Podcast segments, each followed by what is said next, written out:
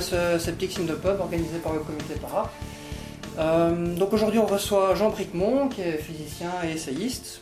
Euh, vous le connaissez peut-être pour son, son, livre Imposture intellectuelle avec euh, Alain Sokal.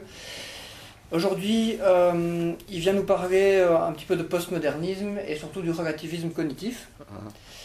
Et donc de, son, de ses publications un peu récentes sur le sujet, de ce qu'il a à dire en tout cas, parce qu'il y a pas mal de temps qui a coulé depuis son travail à l'époque de, des impostures intellectuelles.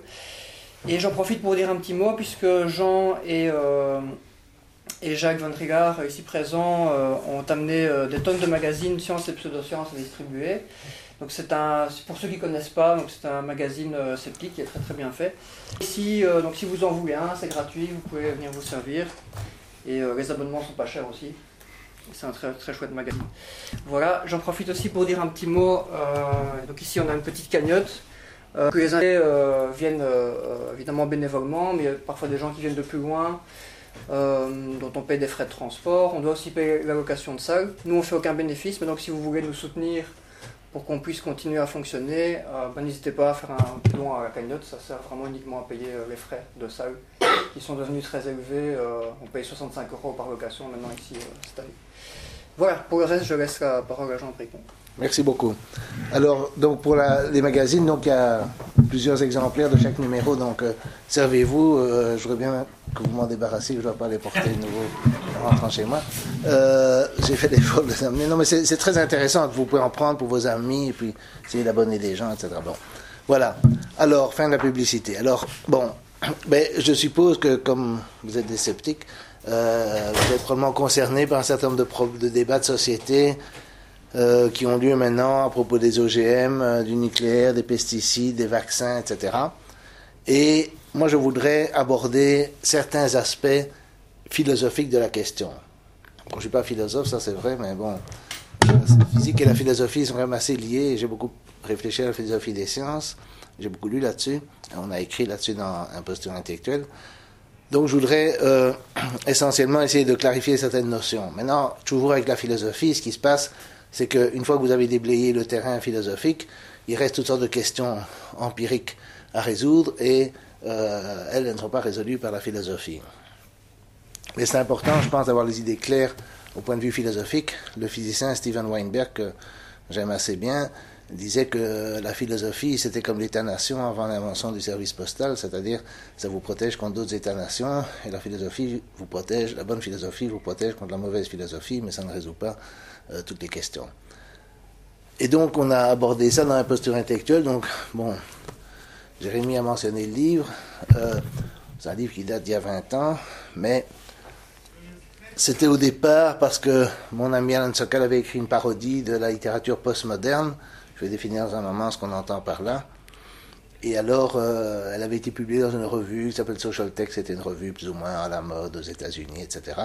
Et euh, sa publication, un peu par chance ou par hasard, a provoqué euh, une, une, tonne de réactions, suite à quoi nous avons écrit ensemble ce livre qui avait deux cibles essentiellement, une cible principale, mais dont je ne vais pas parler, qui sont les impostures, c'est-à-dire l'usage de langage pseudo-scientifique ou scientifique euh, les abus de langage scientifique chez des écrivains assez connus comme euh, l'ami de Jacques, euh, comment dirais-je, Jacques Lacan, et l'ami de enfin, Lucie Rigaret, Bruno Latour, Deleuze, Guattari, etc.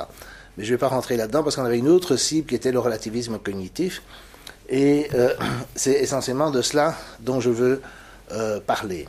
Alors je vais parler d'abord essayer de clarifier la question de la notion de vérité, et puis la question de connaître, comment connaissons-nous des vérités sur le monde, et puis finalement aborder certaines questions contemporaines, les, relations entre ça et des questions plus concrètes sur le plan scientifique et si j'ai le temps même euh, politique. Alors, euh, un exemple de relativisme, si vous voulez, qu'on donne dans le livre, c'est un certain, euh, enfin, Sokal avait même utilisé ça dans une conférence. Il y avait euh, un anthropologue britannique qui avait travaillé parmi un peuple qui s'appelle les Unis, qui sont un peuple amérindien, et il déclarait que la science n'est qu'une façon parmi d'autres, il écrivait ça dans le New York Times, euh, qu'une façon parmi d'autres de connaître le monde. La vision du monde des unis est aussi valide que le point de vue archéologique sur ce qu'est la préhistoire. Donc ils ont une théorie comme quoi ils sont sortis du centre de la Terre ou quelque chose comme ça. Et donc le type dit, voilà, ben, lui n'est pas uni évidemment, c'est un anthropologue britannique, mais il dit, voilà, c'est aussi valide. Et alors, Sokal avait fait une conférence à New York où il a pris cet exemple, il avait dit, voilà, qu'est-ce qu'il veut dire par aussi valide ne peuvent pas être toutes les deux vraies parce qu'elles se contredisent, d'accord? La théorie anthropologique, comme quoi les Indiens sont venus à travers les détroit de Bering, bon, alors, elles peuvent être toutes les deux fausses, mais elles peuvent être toutes les deux vraies. Et ce qui est amusant, et quelqu'un m'a confirmé ça, c'est que dans l'auditoire, les gens ne comprenaient pas ce qu'il voulait dire par euh, elles ne pouvaient pas être toutes les deux vraies. Pour la plupart des gens dans l'auditoire qui était à, l'université de New York, c'était pas, on n'était pas chez les unis justement, on était qui eux pensent que leur théorie est vraie d'ailleurs, tout court. Mais chez les intellectuels new-yorkais contemporains, ils comprenaient pas pourquoi les théories pouvaient être toutes les deux vraies, parce que l'une est vraie pour nous et l'autre est vraie pour les unis. Ça c'est leur idée. D'accord? Une vérité, c'est quelque chose qui est localement accepté comme tel, pour reprendre une définition de Bruno Latour. Et donc, la notion de vérité est assez importante. D'accord? Est-ce que la vérité, c'est quelque chose? Donc, moi, je défends, comme dit Sokal, on ne devrait pas même avoir de nom pour cela, mais ce qu'on appelle la vérité correspondante. C'est-à-dire, je considère qu'il est vrai, euh, bon, que je suis en train de faire une conférence euh, devant vous. Euh, au Skeptic, Club, euh, in the pub plutôt, euh, si et seulement si je suis en train de faire une telle conférence. D'accord C'est-à-dire, ça correspond à, un état de fait qu'on peut décrire, et voilà, c'est vrai si ça correspond à cet état de fait. Il y a un verre sur la table, il y a une table ici, etc. Bon.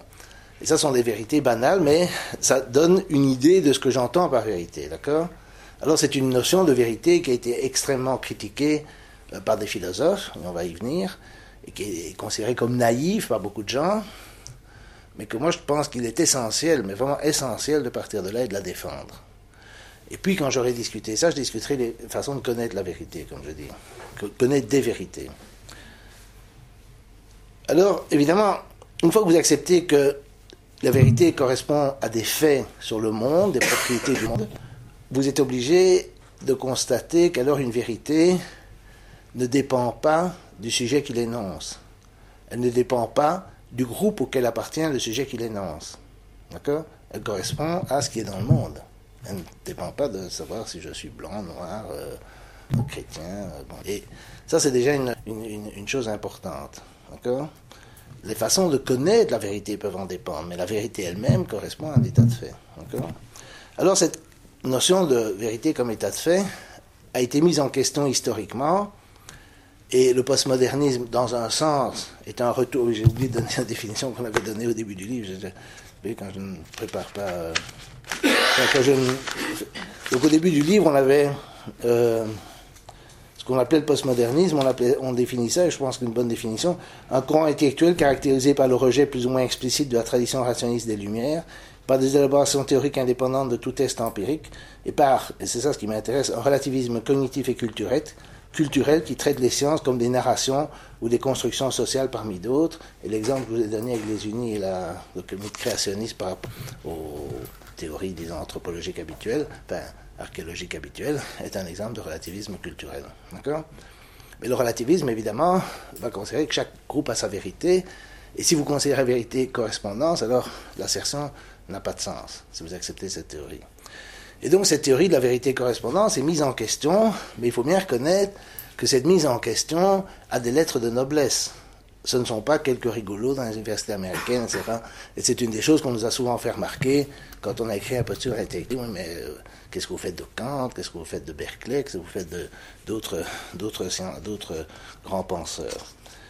Et donc il y a un défi idéaliste à la, à la comment dirais-je, au réalisme, qui consiste à dire attendez un moment, vous dites il y a un verre sur cette et pour savoir qu'il y a un verre sur cette table, vous avez besoin de votre perception, vous avez besoin de voir un verre. Mais vos perceptions peuvent vous tromper, d'accord? Il y a des illusions d'optique. Donc vous avez première question, c'est la, vérité, la, la, la perception. Et puis vous avez besoin de concepts, concept de verre, concept de table. Si bien je vous demande de définir ce qu'est un verre ou de définir ce qu'est une table, ben, je vous souhaite bonne chance parce que c'est pas si facile, d'accord?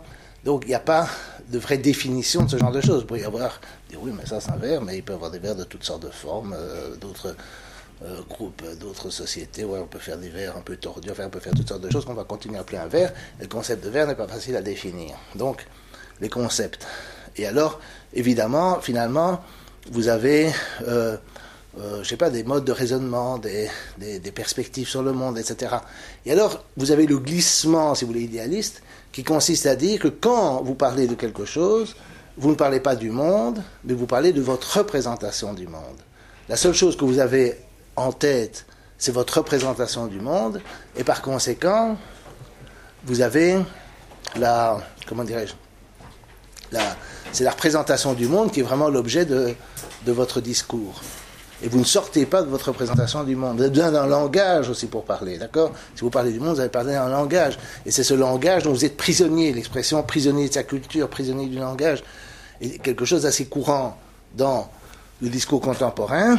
Et euh, vous trouvez, par exemple, euh, bon, je vais vous donner quelques exemples de philosophes, je ne vais pas en donner beaucoup, mais euh, Berkeley, par exemple, qui est un, un philosophe, qui est l'inventeur, si on veut, de cette forme d'idéalisme, qui est un évêque irlandais euh, au XVIIe siècle, il dit, bon, il a cette phrase célèbre, esse percipi, être, c'est être perçu.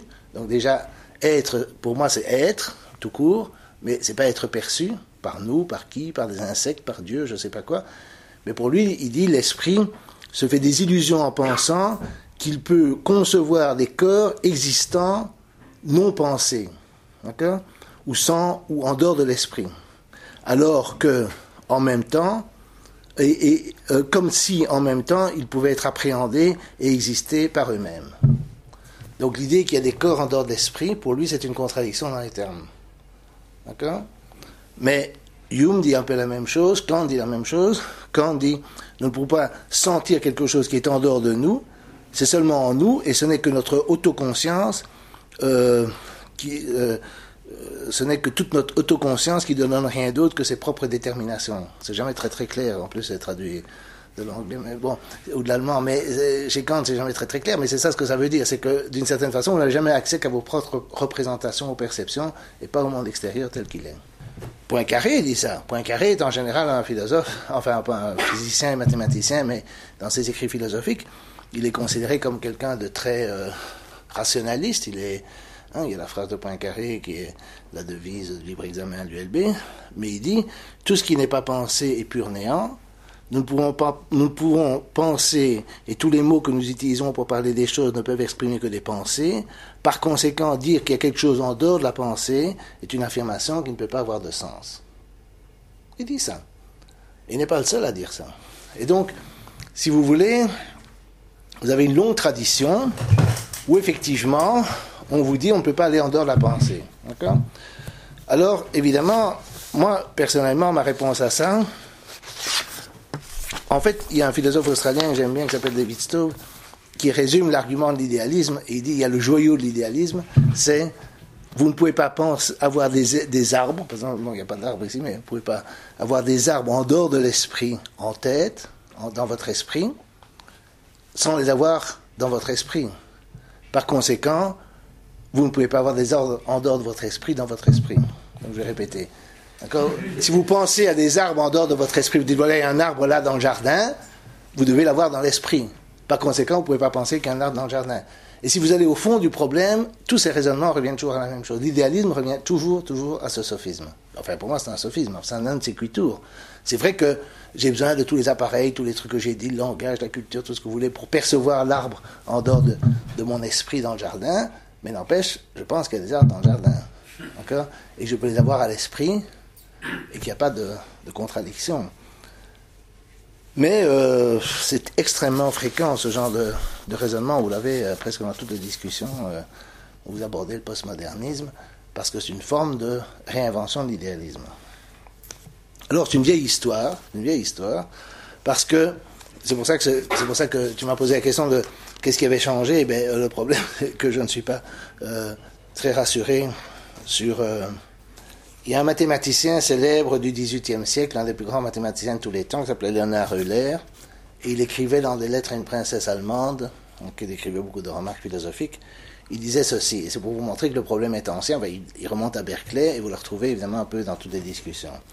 Comme mon cerveau excite dans mon âme la sensation d'un arbre ou d'une maison, donc dans mon esprit, quoi. Je prononce hardiment qu'il existe réellement hors de moi un arbre ou une maison dont je connais même le lieu, la grandeur et d'autres propriétés. Aussi ne trouve-t-on ni homme ni bête qui doute de cette vérité. Si un paysan voulait douter, s'il disait par exemple qu'il ne voyait, croyait pas que son baillif existe, lorsqu'il fut devant lui, on le prendrait pour un fou, et cela avec raison. Mais dès qu'un philosophe avance de tels sentiments, il veut qu'on admire son esprit et ses lumières qui surpassent infiniment celles du peuple. Et je trouve la phrase assez, pertinente, assez comique et euh, encore contemporaine. Quoi. Cellulaire. Cellulaire, oui. Alors, euh, oui, je suis désolé, je m'étais un peu embrouillé dans les pages, mais. Donc, si vous voulez, bon, alors je vais revenir à la critique de l'idéalisme. Je pense qu'il y a une version de l'idéalisme qui est cohérente, mais que personne ne croit réellement, c'est le solipsisme. C'est-à-dire, si vous dites, par exemple, je, Berkeley, c'est un peu ce qu'il pensait, c'est-à-dire qu'il y a mon esprit en dehors du corps, il n'y a rien d'autre. Alors, si vous pensez cela, ne peut pas vous prouver qu'il a un corps en dehors de vous-même, mais en dehors de cela, je qui me paraît une position extrême, je ne vois pas de cohérence. C'est-à-dire qu'à partir du moment où j'accepte qu'il y a des choses en dehors de moi que je peux connaître, le lieu, etc., comme par exemple les trucs de la vie quotidienne, je suis sorti de l'idéalisme. Je deviens réaliste pour certaines choses. Je ne suis pas nécessairement réaliste pour les sciences, je ne suis pas nécessairement réaliste pour toutes sortes d'autres choses. Ça, c'est encore un autre débat, on va y arriver. Mais je suis réaliste, ce que j'appelle le réalisme de la vie quotidienne. Et moi, je pense que c'est important d'accepter ce réalisme parce que euh, il nous donne une idée de la, vérité. Si vous rejetez la vérité correspondance, vous avez deux types d'alternatives. C'est la vérité consensus et la vérité utilité. Par exemple, euh, un philosophe américain euh, qui est un peu postmoderne dans un certain sens, Richard Rorty, il dit, voilà, il n'y a pas de vérité en dehors de l'intersubjectivité. Donc il n'y a pas de vérité en dehors de l'accord. Si nous sommes tous d'accord pour dire que euh, cette pièce existe, alors elle existe, mais si les gens en dehors ne sont pas d'accord. Euh... Donc on tombe évidemment dans le relativisme assez rapidement. Et alors, vous avez aussi la version du pragmatisme. Ce qu'il dit, quelque part, c'est qu'il a de commun à Derrida, Kuhn, et moi, Kuhn étant un historien des sciences qui a écrit la structure de la révolution scientifique auquel on va arriver dans un moment, euh, c'est que la question n'est pas de savoir s'il existe, s'il existe des montagnes, mais s'il est utile de parler en termes de montagnes. Donc la vérité, c'est l'utilité. Alors un autre exemple que je trouve tout à fait euh, spectaculaire, euh, que je trouve particulièrement irritant, parce que ça a été donné à des études, à des enseignants de physique du secondaire en Belgique. Donc je suis là très exemple belgo-belge euh, par écrit par Gérard Fourré, qui était un philosophe des sciences à Namur. Et alors il dit, il donne la définition d'un fait. Tout le bouquin, c'est un bouquin avec des définitions. Et toute la définition de fait, tout le bouquin est à la, même sauce, mais je vous donne la définition d'un fait. Ce qu'on appelle un fait est une interprétation d'une situation que personne à ce moment-là, du moins, ne veut remettre en question. Donc un fait, c'est quelque chose, contrairement à ce que j'ai dit, un fait, c'est quelque chose qui est en dehors de nous. Non, c'est quelque chose qui a à voir avec une communauté humaine qui ne peut pas remettre en question. Alors il dit, euh, affirmer qu'une proposition rejoint un fait, c'est prétendre qu'il y a guère de contestation à cette interprétation au moment où l'on en parle. Mais donc ça veut dire que, par exemple, euh, si Galilée, euh, Copernic et tous ces gens-là contestaient hein, les théories de, Ptolémée ou d'Aristote, etc., comme ils étaient minoritaires, ce dont ils parlaient n'étaient pas des faits. Si vous dites là, et il donne cet exemple explicitement. Et je vous dis, c'est encore, c'est pas un truc d'élucubration dans un département euh, de lettres ou je sais pas quoi. C'est un livre donné dans l'enseignement secondaire pour éclairer les enseignants de physique, de sciences euh, en matière d'épistémologie. Il dit, pendant des siècles, on a considéré comme un fait que chaque jour le Soleil tournait autour de la Terre. L'apparition d'une autre théorie, comme celle de la rotation d'ion de la Terre sur elle-même, a entraîné le fait, le remplacement du fait précité par un autre. La Terre tourne autour sur elle-même chaque jour. Donc on a remplacé, et c'est logique, puisqu'un fait c'est une opinion qui est partagée, à partir du moment où l'opinion qui est partagée a changé, le fait a changé, c'est logique. Évidemment, c'est pas logique si vous pensez au fait à la théorie de la vérité correspondance, d'accord? Mais c'est logique si vous acceptez que c'est une question de consensus. Le consensus a changé. Mais évidemment, il n'acceptera jamais que les gens qui ont changé le consensus avaient raison il n'a jamais accepté qu'il y avait des progrès, etc. Moi, j'ai eu des débats avec lui, c'était absolument surréaliste, mais euh, il est très sympa par ailleurs. Mais en fait, c'est Bon, ça c'est une histoire que tu vas aimer, mais c'est un peu comique, c'est-à-dire c'est un, un ex-curé qui a viré sa cutie. Alors évidemment, comme il avait été entraîné dans une vision assez dogmatique de l'Église, euh, de la religion, avec les transformations du christianisme moderne, etc., il a simplement tombé dans le relativisme le plus complet, quoi, pour éviter le dogmatisme de l'Église, quoi. Mais bon, c'est pas la seule façon d'en sortir. Bon. Alors, un des exemples, bon, je vais finir avec la notion de vérité, mais une des conclusions à laquelle on peut arriver, c'est, avec les exemples que j'ai donnés, c'est qu'on a un processus qui s'est développé au cours du 19e siècle, encore plus au 20e, de ce que j'appelle la socialisation de l'idéalisme. ça, c'est mon expression, je vais l'expliquer. L'idéalisme classique, si vous voulez, pouvait penser à un esprit universel, l'esprit humain, ou peut-être l'esprit de Dieu, parce que chez Berkeley, c'est l'esprit de Dieu, qui, d'une certaine façon, euh, dans lequel se retrouvent les représentations dont on parle, puisque vous que tout n'est que représentation. Avec la socialisation de l'idéalisme, vous dites, oui, mais on est dans un cadre, et le cadre est imposé par la société, par le groupe humain auquel vous appartenez, par la culture à laquelle vous appartenez, par l'époque à laquelle vous appartenez, par la classe sociale, le genre, etc., etc., auquel vous appartenez. Et ces cadres vous donnent des cadres de vue, de vie, de, vision du monde, qui conditionnent entièrement votre vision du monde. D'accord? Et cette vision du monde, alors évidemment, euh, comment dirais-je, fait que voilà, vous voyez le monde à travers euh, certains préjugés, etc. Mais évidemment, il y a du vrai là-dedans. C'est évident que euh, si quelqu'un se fait pousser se rase la barbe, que je le connais barbu ou se fait pousser une barbe, etc., je ne vais pas le reconnaître nécessairement, d'accord? Mais parce que je m'attends à le voir barbu et puis je ne le vois pas barbu. Bon, par exemple, je veux dire, euh, quand je suis venu ici, par exemple, j'ai regardé sur une carte où se trouvait le, le, pub et j'ai été J'étais beaucoup plus loin parce que je m'attendais à ce soit beaucoup plus bas, je n'ai pas regardé. Puis évidemment, quand je suis revenu, après je me suis revenu. Mais c'était. Euh, c'est une, une banalité, mais la question c'est est-ce que vous êtes entièrement prisonnier de cela? Est-ce que vraiment vous ne pouvez jamais avoir de rapport direct au monde je pense, comme j'ai dit, la seule solution, la seule façon d'affirmer ça, c'est vraiment de tomber dans le solipsisme. Mais quelqu'un qui a une influence énorme, plutôt sur les sciences que sur la perception ordinaire, mais c'est Kuhn, Kuhn, ou Kuhn, Thomas Kuhn, qui est un historien des sciences, qui a écrit la structure de la révolution scientifique, un livre qui s'est vendu à des millions d'exemplaires, ce qui est assez extraordinaire pour un livre relativement technique de sciences, de enfin, d'histoire et de philo des sciences. Mais Kuhn, évidemment, a introduit l'idée que dans les sciences, tout dépend d'un paradigme. Le paradigme, c'est le genre de questions que vous posez à propos du monde, ce que vous considérez comme des réponses valables, ce que vous considérez comme des expériences confirmant la théorie, etc. Et ces cadres de pensée, si vous voulez, changent. Alors ça, il n'explique pas très bien comment ça change, mais ça change abruptement. Vous avez une vision classique du monde, qui est une rupture par rapport, qui est un nouveau paradigme par rapport à la physique aristotélicienne, on va dire, pour aller vite. Et puis vous avez la physique quantique ou relativiste, qui sont des ruptures par rapport à la physique classique de, Newton et compagnie. Et ces changements, et c'est ça l'important, mènent à des paradigmes qui sont, et ça c'est le mot important, c'est incommensurables incommensurable, ça veut dire que vous ne pouvez pas les comparer. Vous ne pouvez pas dire l'un, dans, dans, un paradigme, on explique mieux certains faits que dans d'autres, parce que les faits eux-mêmes dépendent du paradigme. Rappelez-vous que les faits ne sont pas des faits indépendants de nous, c'est toujours des trucs qui sont en nous, mais ici c'est social, d'accord? C'est social, c'est pas l'esprit humain en tant que tel, c'est une certaine communauté scientifique. Alors un de ces passages les plus célèbre, c'est quand il parle de, la découverte, parce que maintenant on parle plus d'invention, euh, de Dalton à propos des atomes, où il s'est mis à considérer les composés chimiques en termes de, de proportion d'atomes, dans les, de molécules, etc. Il dit, alors il explique qu'évidemment au début on n'a pas accepté tout ça, et puis on l'a accepté, et puis il dit les chimistes, après avoir accepté le point de vue de Dalton, se trouvèrent vivre dans un monde où les réactions n'étaient plus du tout celles qu'ils avaient connues. D'accord? Et alors, euh, donc, quand il dit qu'ils vivent dans un autre, il dit ça plusieurs fois qu'ils vivent dans un autre monde, mais c'est exactement ce que dit Fourré. D'accord? Fourré, vous pouvez dire, bon, ok, euh, il exagère, etc. Mais Kuhn, qui est considéré comme hyper respectable, qui étudie un peu partout dans le monde, euh, il, dit, ça, il dit ça de façon assez fréquente. On vit dans un autre monde. Non, on a une autre représentation d'un même, enfin, tel que moi je vois les choses, d'un même monde. D'accord? Ça, c'est important de souligner ça.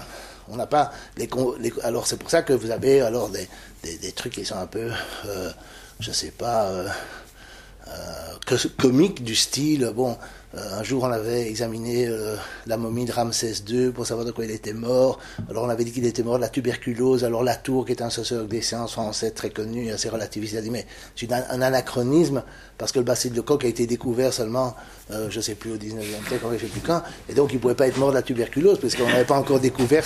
Oui, ça fait rire, mais mais n'empêche, il l'a dit, hein, il l'a écrit euh, dans un journal soi-disant sérieux, je ne sais pas, je sais plus lequel, mais je veux dire, c'est le genre de choses que vous vous, avez pas idée. Enfin, comme moi, je me suis plongé là-dedans avec l'affaire Sokal, etc. J'ai eu des discussions, j'ai eu des tas de, discussions euh, de, de, ce type-là. Hein. Je veux dire, euh, ah, j'ai eu un type qui m'a dit on peut compter le nombre de sorcières dans cette pièce comme on peut compter le nombre d'atomes. Alors je dis, qu'est-ce que vous faites pour compter les sorcières? Ben, On applique des procédures qui étaient utilisées à l'époque pour déterminer si on était des sorcières ou pas, c'est tout. Je veux dire, euh, une fois que vous rentrez dans l'idéalisme, vous ne s'en sortez pas facilement. Vous tombez dans l'idéalisme. Alors, mais, comme je dis, il y a évidemment des questions réelles. Il y a des questions, c'est vrai qu'il y a des préjugés, c'est vrai qu'il y a euh, un cadre dans lequel on réfléchit, c'est vrai que moi, évidemment, comme petit physicien qui n'est pas un génie, je ne veux pas renverser la science, donc je vais travailler dans ce qu'on appelle, la, ce science normale. Je vais supposer évidemment que euh, ce qu'on fait est compatible avec les lois euh, physiques acceptées, etc., etc. Et peut-être qu'il y aura une révolution faite par des gens plus intelligents que moi, mais c'est pas pour ça que la réalité a changé. Bon. Alors, euh, une fois qu'on a éliminé ces questions de vérité, il faut se poser la question de savoir comment on la connaît. Alors, j'ai donné un exemple qui était euh, la. J'ai donné des exemples venant de la vie quotidienne. D'accord? Et en général, je pense quand on discute avec les idéalistes ou les postmodernes et tout ça, c'est assez bon de commencer par là. Parce qu'en général, ils s'enfoncent dans des positions qui sont réellement absurdes et qui parfois les dérangent. Mais il faut commencer par le réalisme de la vie, ce que j'appelle le réalisme de la vie quotidienne, c'est-à-dire dire, est-ce qu'il y a des chaises dans cette pièce et des trucs comme ça. Mais ils vont vous nier, hein, mais ceux qui sont cohérents vont préférer euh, nier ça. C'est d'ailleurs une remarque que je fais en passant un peu méchante, mais je pense une différence entre les intellectuels et les gens qui ne sont pas intellectuels. Les gens qui ne sont pas intellectuels vont facilement s'enfoncer dans une contradiction pour ne pas dire une absurdité. Les intellectuels vont dire des absurdités pour ne pas rentrer dans des contradictions. Donc, une fois qu'ils sont tombés dans l'idéalisme, ils vont vous nier qu'il y a des chaises dans la pièce, etc. Mais, euh, bref. Donc, si vous avez euh, ce, ce réalisme de la vie quotidienne, ça ne vous dit rien sur tout ce qu'il y a au-delà les sciences, les religions, les pseudosciences. Euh, je sais pas, il y, a des tas de, connaissances, pseudo-connaissances, on n'a pas encore fait de distinction, mais euh, où il faut se poser la question comment sais-je que la matière est composée d'atomes, que l'inconscient est structuré comme un langage, je ne sais pas, euh, quelles que soient les assertions, que je sais pas, il y a eu des miracles à Lourdes ou que sais-je, comment est-ce que je peux avoir ces trucs Ça, ça va au-delà de le réalisme de la vie quotidienne, ça va au-delà de ce qu'on peut percevoir de façon immédiate. Alors là, je pense, de nouveau, j'ai une position qui est peut-être un peu considérée comme naïve, mais que je défends quand même, qui est euh, de défendre un argument sceptique, mais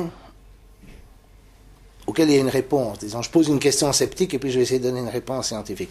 Alors, le scepticisme, en fait, je le tire d'un livre de David Hume qui s'appelle Enquête sans entendement humain, que je conseille euh, à tout le monde où il y a à boire et à manger. C'est-à-dire que souvent Hume, par exemple, tombe dans l'idéalisme et parfois Hume est considéré comme le sceptique qui a montré, Russell dit ça, euh, ça se discute, que voilà, on peut rien tirer de l'expérience, qu'on ne peut pas faire de loi générale, etc., etc.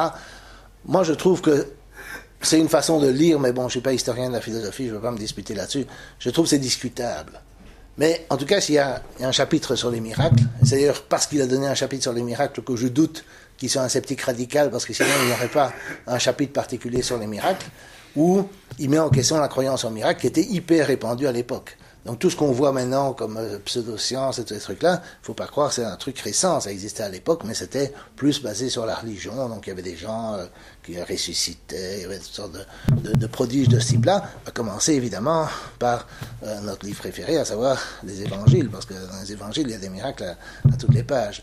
Et donc lui, il voulait mettre en question cette histoire de miracle, et il dit, il donne un argument de sens commun. Je pense que c'est important de ne jamais quitter le sens commun ou de critiquer le sens commun en, restant dans le sens commun d'une certaine façon. C'est-à-dire que je ne suis pas d'accord avec les gens qui rejettent le sens commun et puis viennent avec une doctrine qui n'a plus aucun lien avec le sens commun, d'accord?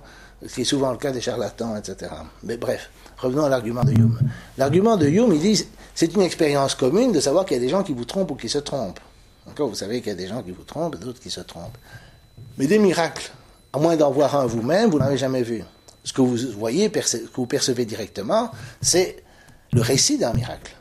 Et la question, c'est est-ce que vous allez croire le récit d'un miracle alors que vous savez que des gens se trompent ou vous trompent et vous n'avez jamais vu de, ce qu'on appelle en général les miracles, des résurrections, euh, des choses comme ça, des guérisons miraculeuses. Et la question, il dit, c'est toujours plus rationnel de penser que dans le récit d'un miracle, il y a quelqu'un qui se trompe ou vous trompe, que de croire qu'il y a un miracle, parce qu'une expérience est commune, celle de gens qui se trompent ou vous trompent, donc le miracle, par définition, ne l'est pas. Donc c'est toujours plus rationnel, c'est un argument sceptique très très fort contre les pseudosciences, etc. Mais là, vous pouvez dire, oui, d'accord, mais euh, les physiciens me disent que la matière est faite d'atomes. Moi, je vois que cette table, est totalement homogène, il n'y a pas de petits atomes, etc. Et donc, il y a euh, toute une, euh, une, question de savoir si on peut poser la question de scepticisme, on peut poser aussi aux pseudo-scientifiques, aux théologiens, aux psychanalystes, aux, aux scientifiques aussi. D'accord? Et la question, c'est comment peut-on y répondre Et est-ce que les scientifiques ont des raisons d'y répondre de façon euh, convaincante par opposition à, aux autres, aux théologiens, aux pseudosciences euh. Et moi, je pense qu'il y en a, mais euh, et là, on va arriver peut-être dans un sujet qui va poser une question de discussion, va être un sujet de discussion. Je ne suis pas convaincu que la réponse résout tous les problèmes, mais il y a une réponse très forte qui est qu'évidemment dans les sciences, vous avez des applications technologiques d'une part, et vous avez des prédictions faites en laboratoire qui sont spectaculairement confirmées par l'expérience.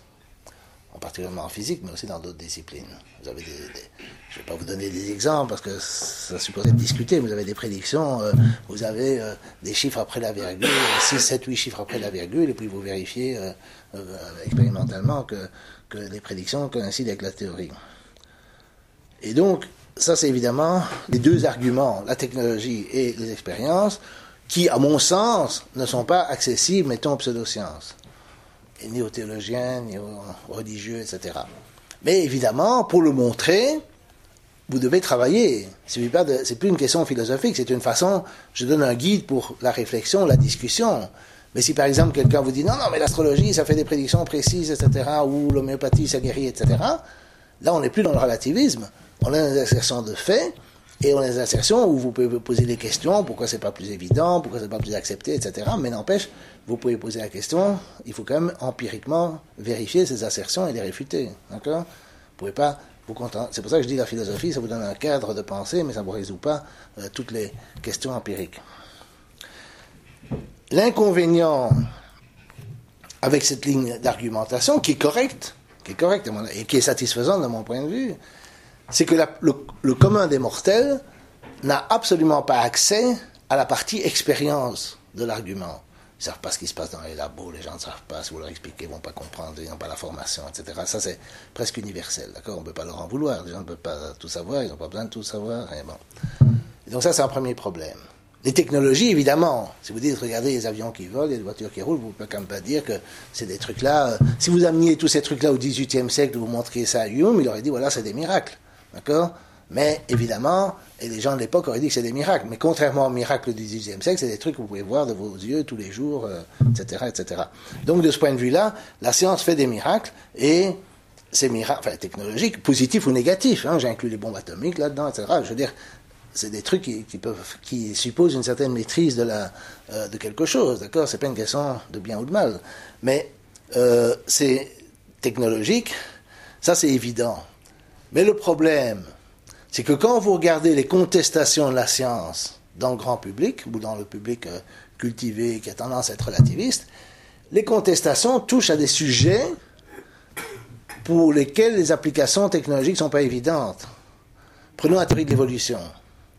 Imaginez que le monde ait été créé par Dieu il y a 6000 ans, ou peu importe le nombre d'années, dans l'état où il était réellement il y a 6000 ans toute la technologie est identique, toute la biologie est identique, toutes les études d'ADN sont identiques, il n'y a rien qui. D'accord? Il y a évidemment des raisonnements de plausibilité, il y a toutes d'arguments sur les fossiles, etc. Mais si Dieu a mis les fossiles à ce moment-là comme ils étaient, moi, on m'a déjà soutenu cette théorie. Donc, si vous dites ça, ben, vous êtes dans une situation un peu.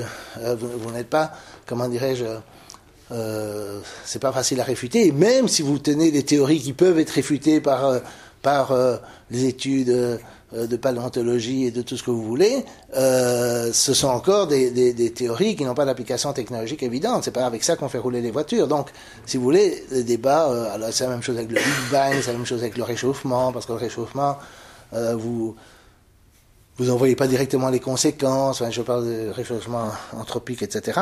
Et donc, si vous voulez, euh, la plupart des débats, les OGM, on n'en voit pas les bénéfices immédiatement. Euh, les pesticides, si vous dites les doses sont très faibles, les gens n'en voient pas non plus. Euh, ça, ça devient un truc qui rentre dans, dans la technicité scientifique et les gens n'ont pas la connaissance de ça. Donc là, vous avez un argument, vous devez utiliser un argument indirect. L'argument indirect que moi j'utiliserais, c'est de dire, oui, mais les scientifiques, les biologistes, etc., ils ont montré, par les applications évidentes, qu'ils savent de quoi ils parlent. Ça, c'est des, technologies. Et d'un autre côté, ils forment une communauté dont ils essayent d'expulser les charlatans.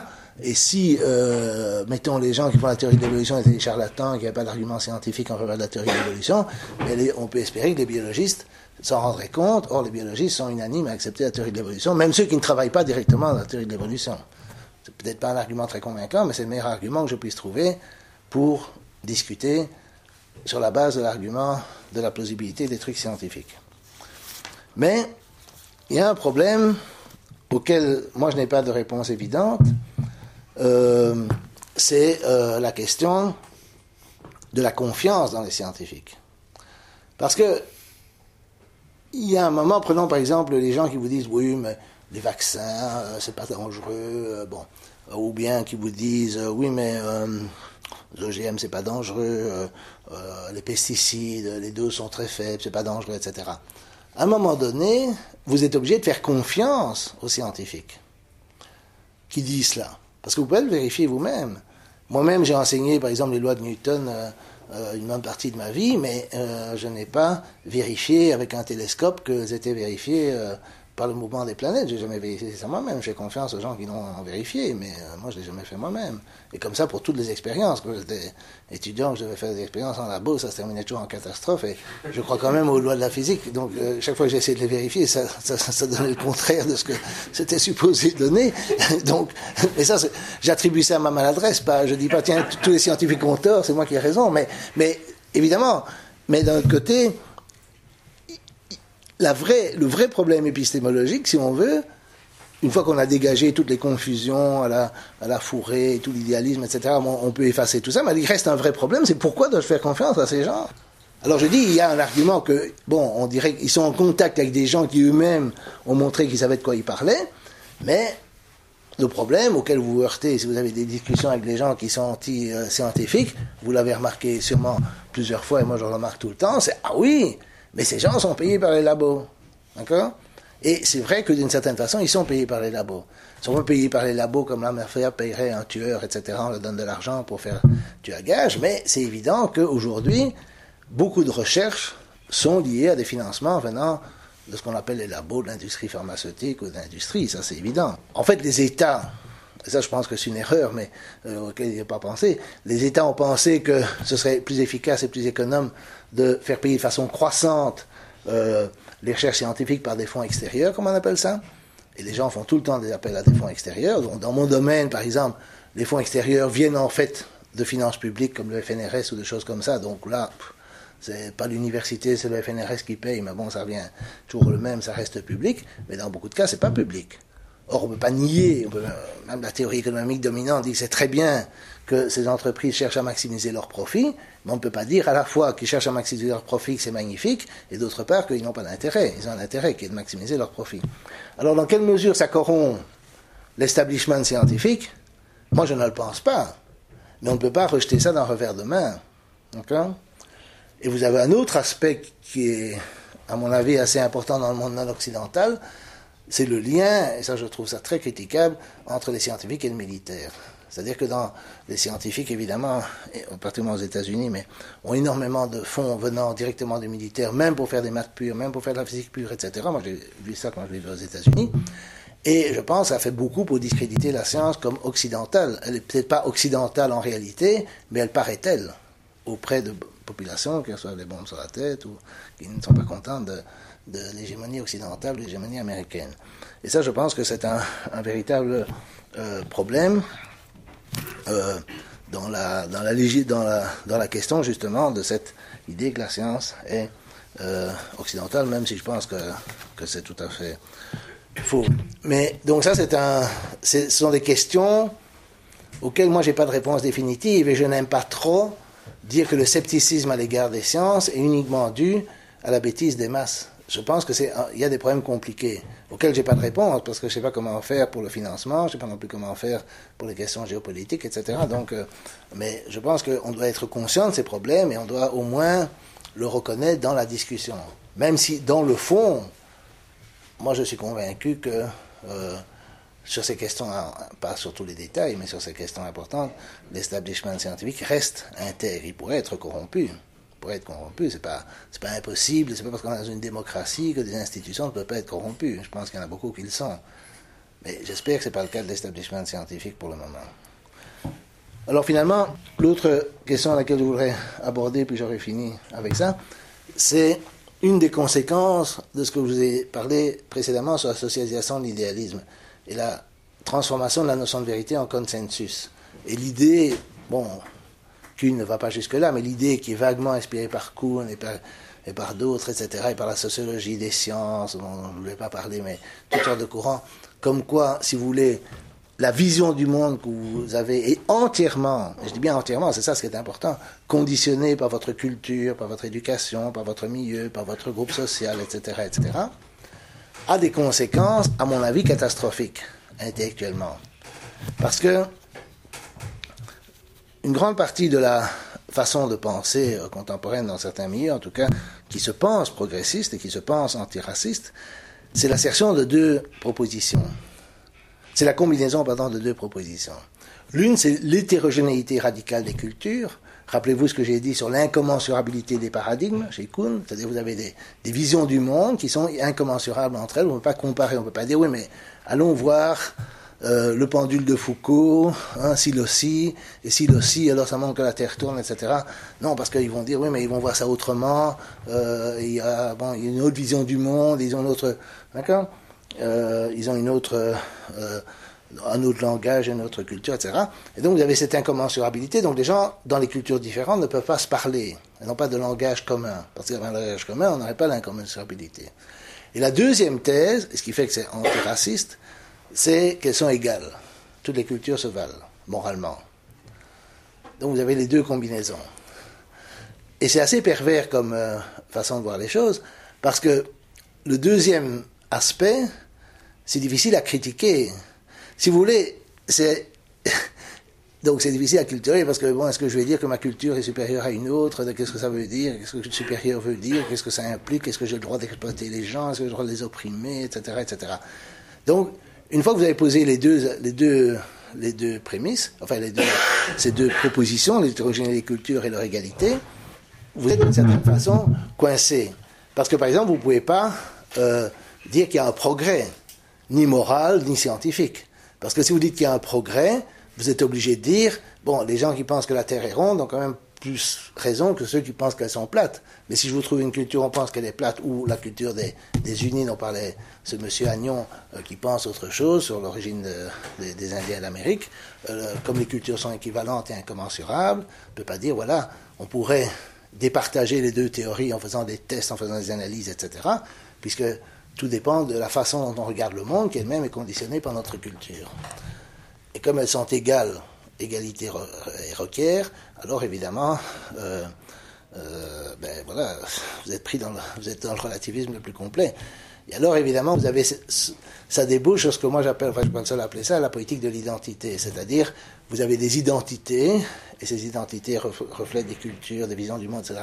Euh, différentes et elles sont commensurables entre elles, elles sont toutes égales et donc vous êtes tomber dans le relativisme. Alors, la culture, ça peut être, vous êtes une femme, vous êtes un homosexuel, vous êtes noir, vous êtes juif, vous êtes musulman, vous êtes je sais pas quoi.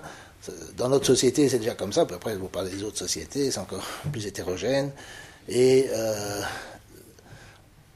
les gens qui défendent ce point de vue parlent toujours du vivre ensemble, mais ils ne se rendent pas compte que le vivre ensemble suppose la possibilité de communiquer, la possibilité de se mettre d'accord sur le bien commun, euh, quel que soit le bien commun que vous ayez en tête. C'est pas ça, vous pouvez avoir des vues euh, totalement différentes sur le bien commun, mais ici la question du bien commun ne se pose plus, puisque de nouveau il y a cette euh, hétérogénéité, irréductibilité des, des, cultures. Et donc ça c'est quelque chose. c'est d'ailleurs assez intéressant de voir que ça c'est une thèse qui est, anti qui est vue comme la plupart des gens qui se disent antiracistes aujourd'hui pensent comme ça. Mais, et aussi les féministes, etc. Mais le problème, c'est que si vous regardez le racisme traditionnel, mettons l'époque coloniale ou bien nazie, etc., évidemment, ils acceptaient l'hétérogénéité des cultures ou des races, etc. Mais ils, avaient, ils ajoutaient, oui, mais la nôtre est supérieure. D'accord? La seule chose qui a changé, les deux prémices, si vous voulez, du racisme, qui, a, qui est devenu l'antiracisme, c'est qu'il n'y a pas de truc supérieur, elles sont toutes égales. Mais la prémisse qui, à mon avis, est fausse, c'est l'hétérogénéité radicale des cultures. En tout cas, la définition même de culture, je ne sais pas ce que c'est. Par exemple, quelle est ma culture? D'accord? Euh, Est-ce que je suis belge, wallon, francophone, bruxellois, européen, blanc, euh, chrétien, catholique? Euh, Franchement, je ne sais pas. D'accord? Ça, c'est pour moi, mais c'est comme ça pour vous aussi. Et donc, la, la, la, notion de culture est tellement vague, et c'est cette notion de cadre et d'hégéronéité qui doit être mise en question. Et d'ailleurs, les antiracistes classiques, ceux qui se trouvaient à l'époque du racisme traditionnel, euh, évidemment, raisonnait euh, en termes, en insistant sur l'universalité potentielle de l'être humain qui définit la nature humaine. Donc il disait il y a une nature humaine universelle qui définit l'être humain par rapport aux chiens, aux chats, aux chameaux, je sais pas quoi, aux autres espèces, et qui définit ce qu'est être un être humain. Évidemment, s'il n'y a rien qui définit ce que c'est qu'un être humain, alors évidemment, on ne sait pas très bien euh, sur quoi serait basé, disons, l'antiracisme.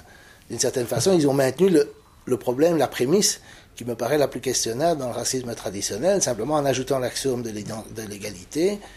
Et alors, évidemment, le problème avec ça, c'est qu'ils ont détruit l'ensemble progrès. Parce que si je prends notre culture occidentale, européenne, chrétienne, appelez ça comme vous voulez, euh, le problème, c'est qu'alors, évidemment, s'il y avait eu, par exemple, une période où l'esclavage était admis, ce qui est le cas, euh, alors je suis obligé de dire qu'il n'y a pas de progrès si on n'admet plus l'esclavage.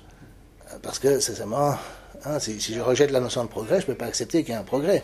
Et puis s'il y a des cultures où l'esclavage existe, alors évidemment, c'est une question de point de vue, etc.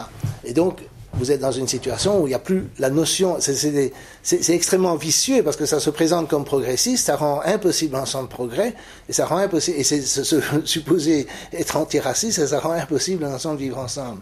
Alors c'est extraordinairement vicieux comme idéologie, je trouve, pourtant c'est ce que je pense être l'idéologie de beaucoup de gens qui se disent féministes, antiracistes, etc. Et je trouve ça assez tragique. Alors moi, évidemment, ma réponse à moi, à ces questions du racisme, pas que je suis pour le racisme, mais c'est que je pense qu'il faut faire l'effort intellectuel, malheureusement c'est un effort intellectuel assez difficile, de dire, ça c'est une phrase de Chomsky que j'aime bien, mais euh, qu'un individu est ce qu'il est, il n'est pas le représentant du groupe auquel il est supposé appartenir. D'accord? Je ne suis pas un meilleur physicien parce que Newton et Einstein étaient blancs comme moi, et je ne suis pas un plus mauvais physicien parce qu'Einstein était anglais, ce que je ne suis pas, et Einstein était un juif allemand, ce que je ne suis pas. Je veux dire, je suis ce que je suis. D'accord? Et c'est comme ça pour. Vous n'êtes pas plus riche ou plus pauvre si on compare votre revenu à la moyenne bruxelloise, à la moyenne belge, à la moyenne mondiale, etc. Vous avez ce que vous avez. Et donc, euh, c'est important de toujours faire cet effort mental, justement, qui va tout à fait contre, évidemment, toute cette socialisation de l'idéalisme qui fait de l'individu le jouet d'un groupe très mal défini, mais auquel il supposé appartenir, qui supposé conditionner sa vision du monde, etc., etc., et de rétablir justement la possibilité de l'individu d'être en dehors du groupe, évidemment, euh, de ne pas se conformer aux, opinions acceptées localement, euh, comme euh, le veut une certaine notion de la vérité. Et donc je pense que ça, c'est très important. Mais le problème, c'est que franchement, je vous assure que discuter de ça, c'est pas facile. Hein. Et comme les autres questions, c'est pas facile parce qu'il y a un véritable fanatisme dans ces gens qui se pensent être les représentants du bien et le représentant du féminisme, du racisme, de l'antiracisme, etc. Et euh, c'est très difficile de, défendre ce point de vue. Bon, je pense que j'ai assez parlé et je propose de discuter.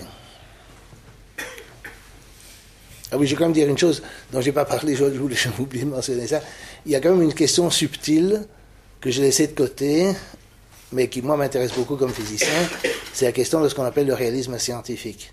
Donc moi j'ai parlé du réalisme, par exemple, de est-ce que vraiment, bon, euh, est-ce que les vaccins sont utiles ou... Enfin, j'en ai pas parlé réellement, j'ai parlé du cadre général parce que je connais rien aux vaccins, aux OGM et tous ces trucs-là. Je, je n'ai qu'un intérêt euh, de lecteur de sciences et pseudosciences. Mais euh, il y a évidemment des questions sérieuses qui se posent et qui ont créé beaucoup de confusion aussi. C'est que si vous prenez, par exemple, ça date de Newton, quand Newton a introduit la force de gravitation universelle, euh, les gens ont dit, oui, mais cette force, on ne la voit pas. Où est-ce qu'elle est, cette force. Qu'est-ce que c'est? C'est des équations. Alors il faut croire que dans le monde, il y a des, formules mathématiques. Euh, la réalité est décrite par des formules mathématiques. Qu'est-ce que ça veut dire? Et on voit les conséquences de cette force. Je peux laisser tomber quelque chose, mesurer la vitesse à laquelle elle tombe et des choses comme ça mais on ne voit pas la force en, tant que telle. Et ça, ça a été comme ça. Ça n'a fait que continuer en, physique avec des notions plus abstraites comme les ondes électromagnétiques, la courbure de l'espace-temps, l'activité, la mécanique quantique, etc. Et ça, c'est une question assez, de nouveau subtile que j'ai laissée de côté, mais pour signaler qu'il y a des difficultés en dehors de ce que je peux euh, aborder ce soir. Hein, maintenant, j'arrête. Ok. Merci, euh, vous avez soif de science, philosophie et pensée critique Vous êtes un fan de zététique et de scepticisme scientifique Alors retrouvez-nous à Bruxelles Sceptico Pub. Chaque mois, l'équipe de Brussels Skeptics in the Pub organise une conférence dans un pub de la capitale belge. Pour plus d'informations sur nos événements à venir, visitez le site brussels.skepticsinthepub.org. C'est brussels.skepticsinthepub.org.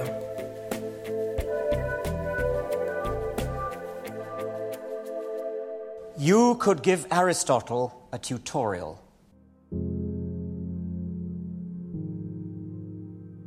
And you could thrill him to the core of his being.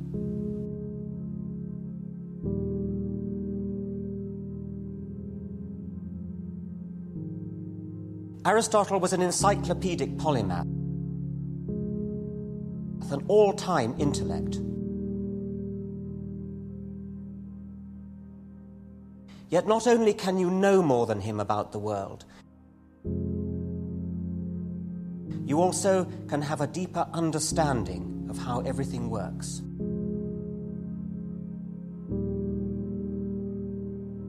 I'm not saying you're more intelligent than Aristotle. That's not the point.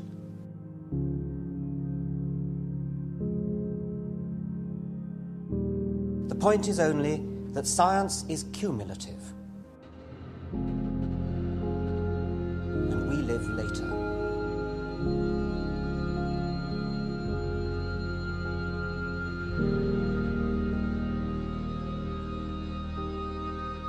What about our descendants? What will they be able to tell us?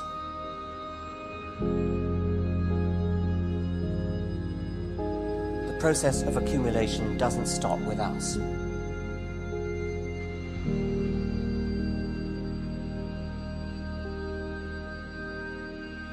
Two thousand years hence,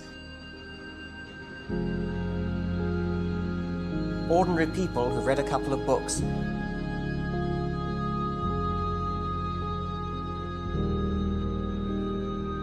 will be in a position to give a tutorial to today's Aristotle.